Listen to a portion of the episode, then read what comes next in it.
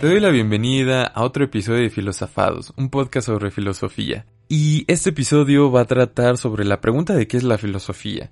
En primer lugar porque este es un podcast sobre filosofía, así que cómo no detenernos en esta pregunta. Y en segundo porque es una pregunta que podría parecer muy simple, pero termina siendo de las más complejas. Y esto es debido a que la filosofía no tiene una idea muy clara sobre lo que es ella misma. Y hay muchas opiniones encontradas sobre qué es lo que, lo que es la filosofía. Inclusive podríamos encontrar personas que no consideran que existe una cosa tal llamada filosofía. Así que es bastante interesante ver toda esta problemática que hay alrededor de intentar hacer un concepto de filosofía. Pero vamos a intentar hacer uno que no pretende ser el verdadero, no pretende ser el definitivo, pero que al menos sí pueda darnos una idea más clara o una visión pequeña de lo que sería esta cosa tan enorme y a la vez tan interesante llamada filosofía.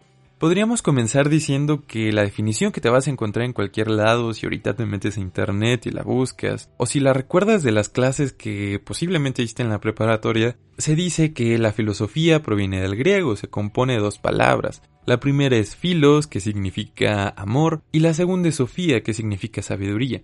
Quiere decir que cuando nosotros conjuntamos estas palabras y tenemos la palabra filosofía, significa un amor por la sabiduría.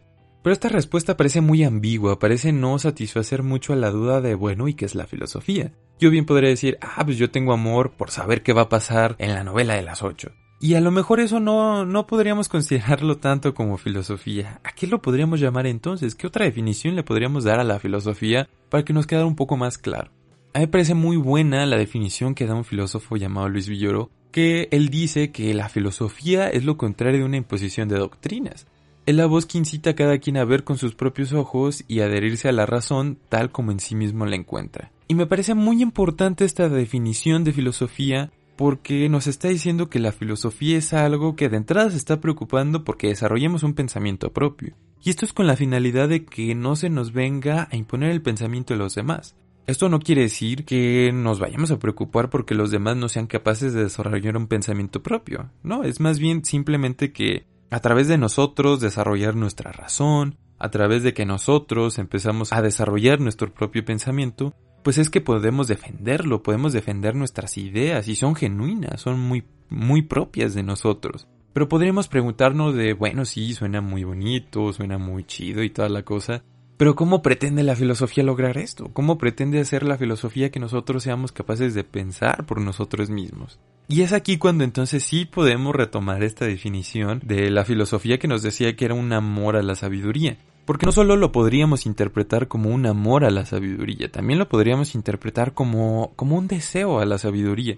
Y este deseo a la sabiduría, a su vez lo podríamos interpretar como una búsqueda de la sabiduría. ¿Cómo se lleva a cabo esta búsqueda? Pues es a través de dar respuesta a las preguntas que podríamos considerar como más esenciales para el ser humano. Y otra vez podríamos preguntarnos de, oye, ¿cuáles son estas preguntas más esenciales? Yo podría estarme preguntando cuánto dinero necesito para comprarme el videojuego más novedoso, o de cuántos cuántas paredes tiene mi casa, no sé, preguntas de ese tipo. Y ciertamente no son preguntas tan esenciales. ¿Cuáles serían las que sí son esenciales? Pues son aquellas que parten de cierta inquietud intrínseca que nos define como seres humanos. Son preguntas como el de quién soy, qué soy yo, de dónde vengo, hacia dónde voy, cosas como qué es el amor, qué es la justicia, qué es la libertad. Todo ese tipo de preguntas le van a interesar a la filosofía y la filosofía se va a ver preocupada por darle respuestas. Es así que en ese proceso de búsqueda, la filosofía considera que nosotros podríamos desarrollar un pensamiento propio.